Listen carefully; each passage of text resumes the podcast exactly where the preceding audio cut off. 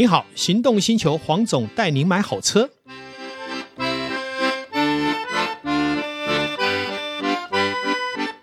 黄总带你买好车，今天又来到线上与大家一起来谈幸福事。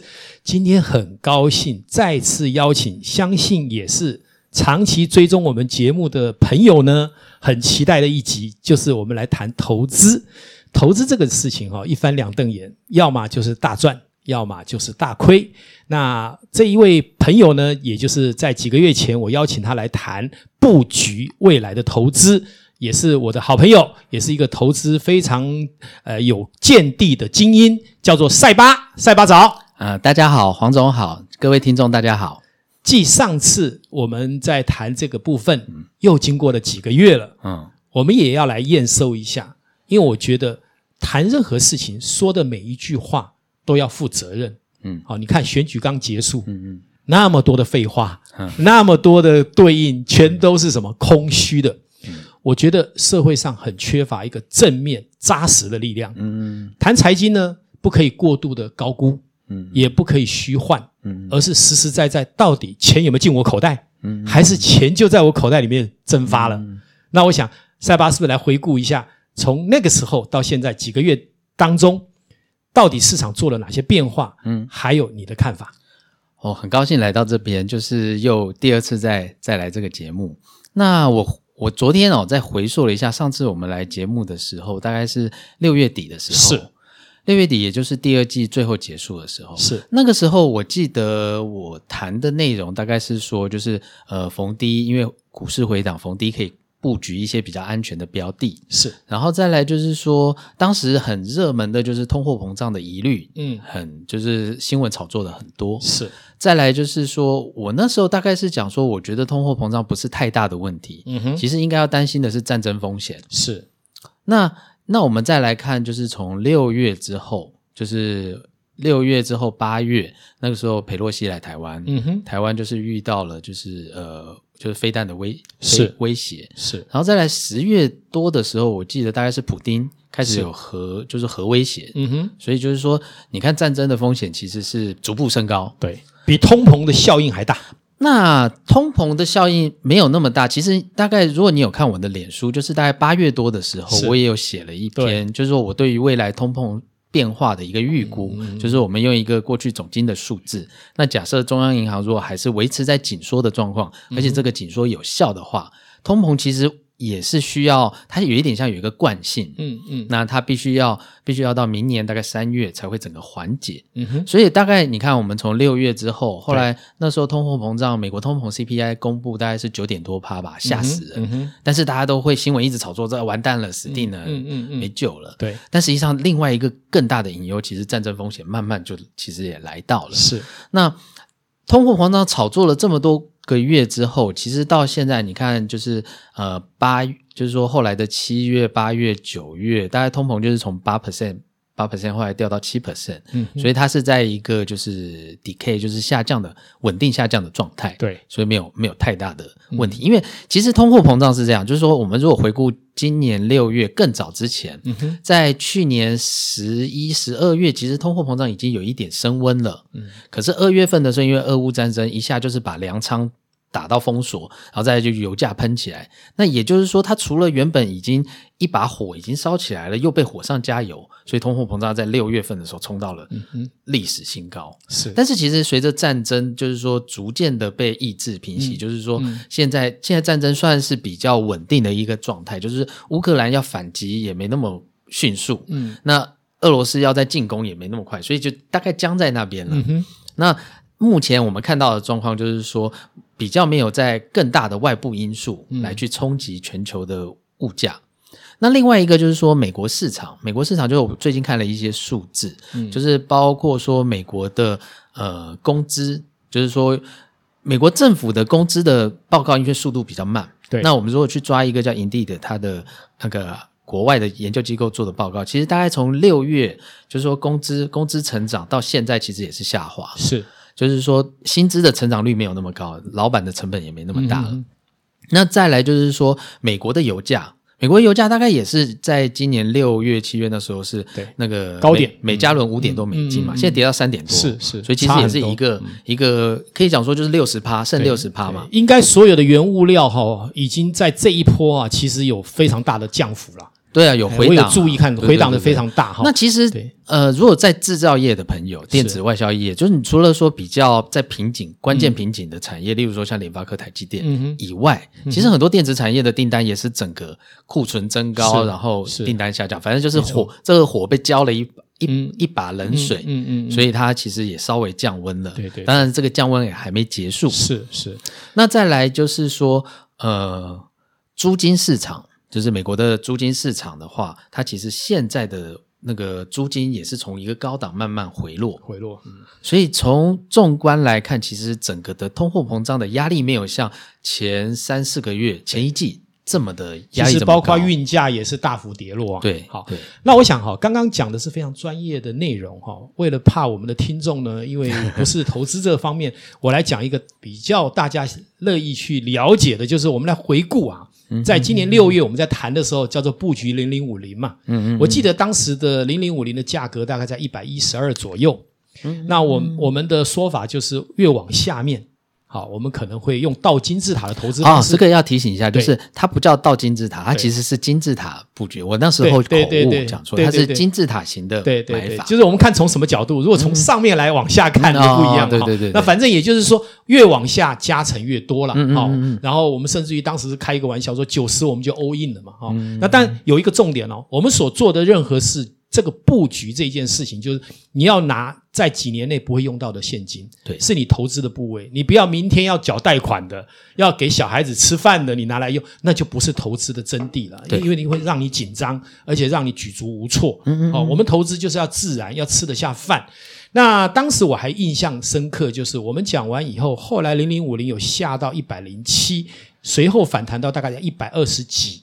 嗯嗯，然后最后又因为俄乌战争，哈那种核威胁，哎对核威胁，然后又下降到最后，我记得来到大概九十六块多，对，好不到九十，哎就是九十七以内，对。那我也其实也是在九十七布局了最后一次，那但是那一次。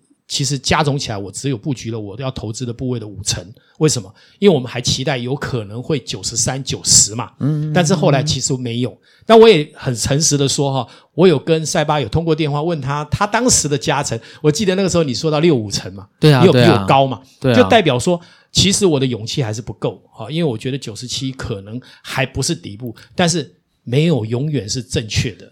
因为市场随时在机动变化的，所以当它九十七反弹，后来最后呃，我记得前几天有来到一百一十九，其实我也稍微出清了大概两三成。我的目的是什么呢？我就说我的心态。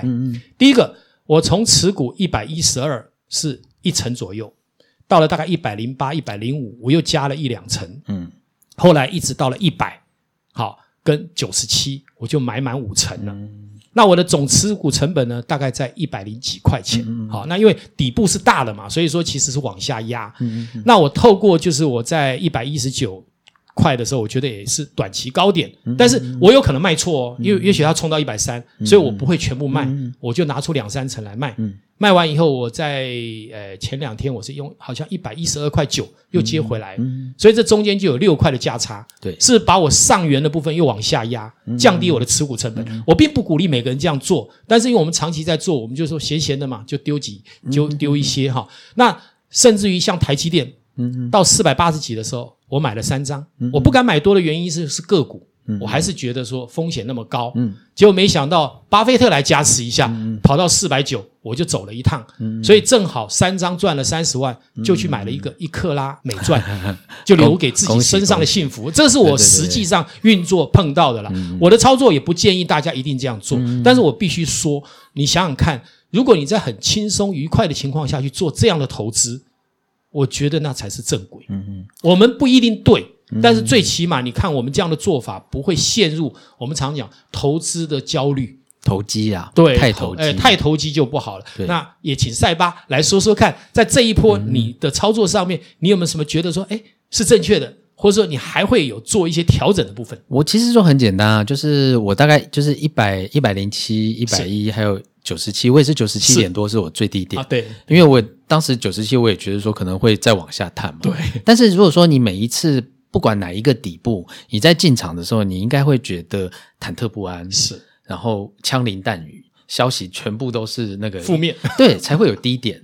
那低点的状态就是这样。你要习惯说，呃，有时候投资是一种极限运动，对。那你在心里就是要能承担那个压力，是。那你习惯之后，你就反而会利用那个压力来变成你的优势，就是你知道说，其实这个压力是正常的，对，人性就是会这样。对，你当你觉得有恐惧的时候，其实。全市场别的人跟你的感受一样，因为我们是一般人，是，所以你慢慢习惯了之后，所以你就会在在这个状况之下比较游刃，就是游刃有余的、从容的度过这个这种行情低迷的行情。那再来就是说，其实我当时一直有跟黄总讲，就是你其实是顾好你的资产配置，对。例如说，像你说你的你的那个持股是五十 percent，就是一个中性水准，嗯哼，那就是一个你心里就会有一个很健康的状态，就是你上涨，市场上涨你有股票，嗯，市场下跌你还有钞票，是。你其实心态就稳了。对，当当你开始不是只注意价格，你是注意部位的增长的时候，嗯，你的心境就换到了另外一个心态。你再来就是说，像零零五零这种东西，它其实比较不会倒，嗯，因为指数它的波动性是比个股低的。是，就是说指数跌三十趴不容易，可是个股要随便跌到三十趴是轻而易举。是的，所以风险不一样。那当你就是说你的布局慢慢进入到就是这种指数 ETF 的时候，你的心态就是可以比较持有的比较长。嗯哼，嗯哼，对，其实应该这样讲哈，就是说呃，像刚刚讲的，就是我们这一段的投资逻辑了哈。那有一个重点哦，我们之所以能布局是什么？是因为我们在前面的高点已经出清了。如果你一直在高点还在追逐的时候，你根本就没有筹码去布局下面。所以我常常说，你真的要赚钱，你必须在高点勇敢的留下筹码。可是大多数人因为贪心，好，他反而没有留下筹码。我举一个很简单的例子啊，我五十一年次，也就是劳保上规定的，只能开始六十五岁去领退休金，对不对？嗯，好，那我今年呢，就在呃去年我就在研判。股市连续涨了两年，我看劳保基金啊，包括国安基金都大赚钱，而且那个成数很高。嗯、我们一般的劳工呢，都还会有一个所谓六趴加六趴的所谓劳退准备。嗯、那我也累积了快两百万的本金，嗯、再加上他们大概这十来年的操作绩效呢，我其实可以领到大概三百多万。嗯嗯嗯。我当时的想法是，既然是在高点。不是只有我的投资部位，这也是我的部位啊，所以我就勇敢的在今年的一月，把所有的劳退这十二趴造成的三百多万领回来。为什么？因为它的绩效是看上一个月的。对，所以我到了去呃去年的十二月，我一月提出来的时候，我是以十二月的绩效，我这样看了一下，是非常漂亮的。嗯，因为这几个月如果你还留下来的话。当然，它不会走负面，但是你本来的获利也会被稀释掉一部分。所以这就是我要说的，就是说，当在市场一片高点的时候，你要勇敢的退出。好，这是我的例子啦，不见得都是正确的。那当然，因为我六十岁去提出来，我就变成要什么？每一年减四趴，五年就减掉二十趴。也就是说，另外一个我的月退本来是三万，我可能只能领到这个呃二八十，呃就是扣掉呃六六六。六趴嘛，呃，扣掉二十趴，就是我只能领两万四。但是为什么我要选择领两万四？我永远相信今天的鸡蛋比明天的鸡好吃。嗯，嗯，那如果要延后五年来领，我是不是现在这五年我不能享受现金的乐趣？嗯嗯嗯。而且我算过，要到九十岁才能平衡那五年。嗯嗯。所以我基本上就先领出来。这我要说的就是说，其实我们投资是可以有逻辑的，嗯，是可以有步骤的，也是可以有想法的。而不是像我们在市面上看到的，就是说那种财经书啦，教你怎么那个。嗯、其实，在这一波，我跟那个塞巴在六月呃提倡这个零零五零可以往下布局的时候，我的脸书底下有很多财经专家、很多分析师，甚至于是教授说不可以啦，纳斯达克没有跌破九千九不能进场啊、哦，或者是说通膨没有到底，升息没有结束是不能布局的。嗯，好，那各种说法都有。对，其实你现在回头过来看，这些说法是正确的吗？我觉得就是应该是说，你不要不要去特别去理会别人的想法，是因为是说每个人他有他自己的立场和主观嘛。是，那社会是多元的，是市场也是多元的。嗯，那市场就是所有的人所有的看法交易的结果。是，你不进场，基本上你也是做了一个决策。是你进场在那边停停损啊，或者说加码，都是在影响市场。对，那最终的结果就是市场。对，那你个人有没有办法总是超越市场的结果呢？其实我们每个人能力有限。对，我所谓市场的结果是说，加权指数是所有人交易出来、选投票投出来的结果。嗯、那它其实随着不同的时间，它会它的内容会更换。就是我我上次也有讲，现在的零零五零和十年后的零零五零是不一样。对，是大家就说结构也不同。你买到的是一个未来的投票，嗯、就说你今天买你。不管是明天卖或二十年后卖，你都是买一个未来的组合，你不知道是什么，但是市场会帮零零五零会随着市场的调整帮你决定，所以你可以买到未来的赢家，是这个概念。那所以你就不需要很执着的去听说某某特定分析师是或者特定人的讲法，因为你专注的是你跟市场的互动。因为我很少去注意存折哈，嗯，我在想。我记得零零五零，我们讲到现在，我们包括投资到，好像也参与过一次除夕，对不对？呃，对，哎，那个息息已经在我的存折里面，我都还没有注意。嗯，你就可以看到，其实长期投资，只要布局对的话，那个获利其实是相当可观的。对，因为就是说，其实呃，你也会缴税嘛，政府有那个政府正所税，正所税，就是，然后还有就是那个我们的交易税，对，交易税。所以你其实越频繁交易，你的摩擦成本就很高。那你长期投资的好处是说，你比较可以和缓，呃。要两件事，你长期投资平均成本，那你就可以和缓那个波动的对你的风险性。所以，我们其实人生是蛮该怎么讲，就是蛮蛮需要寻找各种平衡点的。对，就说你赚到了钱，你要花掉，及时行乐，可是也不能花光光，花光光你未来就没有希望。那你要投资，其实你又要牺牲一些你的目前的的那个财务上的支出，所以你永远都要在一个比较。就是比较不要过度极端的状况。那短线投资其实它是选择极端，为什么？因为你就是单笔进场，嗯、然后单笔出场，你要找最低点，找最高点。没错。那你的心态就会很该怎么讲？就会很冲，然后你就会很想要当市场最聪明的那个人。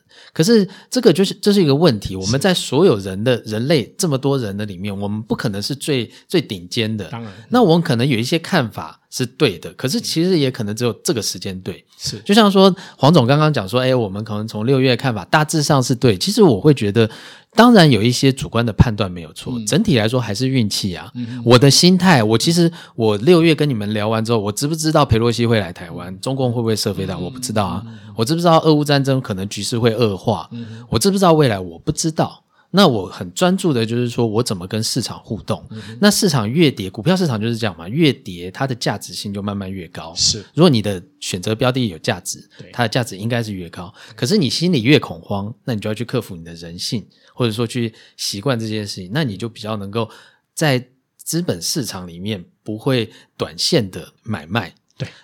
那这样子，你的就是你不选择极端，你的获利就可以获得一个中庸的获利。可是这种事情讲出来哦，因为一般人想投资就会想说，就像买乐透赌博一样，一次，我一次就要赚。那你就是变成是买乐透，你的结局就是赌徒。对，那你想要慢慢进入市场，因为这个市场有很多人进来。那我们想要当一个投资人，我们就是会做一个稳健的投资人，就会你最好还是就是比较用健康的心态来去观察。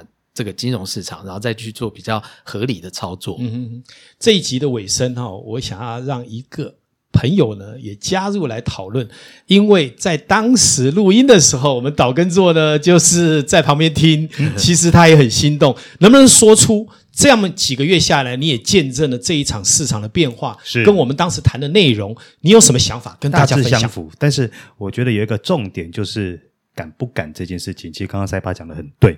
那至于为什么会有这个敢不敢的问题，是因为我们看不清楚局势的变化。嗯，对。好比说，像刚刚提到俄乌战争，那我们第二个，我们可以，我们难道可以预测到说，哦，呃，目前可能在整个通膨过程到目前已经开始渐渐渐渐开始趋缓了，有很多东西是我们看不到的，所以我们很难会跨出这一步去做一个合理的布局。嗯，对对，就我觉得就是说，还是要因人而异。然后每个人去拿出他自己本身的资源来去做投资的认知了。好，那我们在这边讲的并不是说，呃，现在赢未来就一定会赢。嗯，好，因为没有人能保证。就像刚刚岛根座说，局势的变化，也许明天忽然发生核子战争，谁知道呢？都是瞬间的。嗯、但是发生核子战争，它也许会引来一些优势的地方。就以投资观来讲，那这个就很难说了。所以我还是期待，在我们一个比较良性的资讯世界里面，我们提供正面的讯息。嗯、我们说的你不一定要照做，但是可以参考。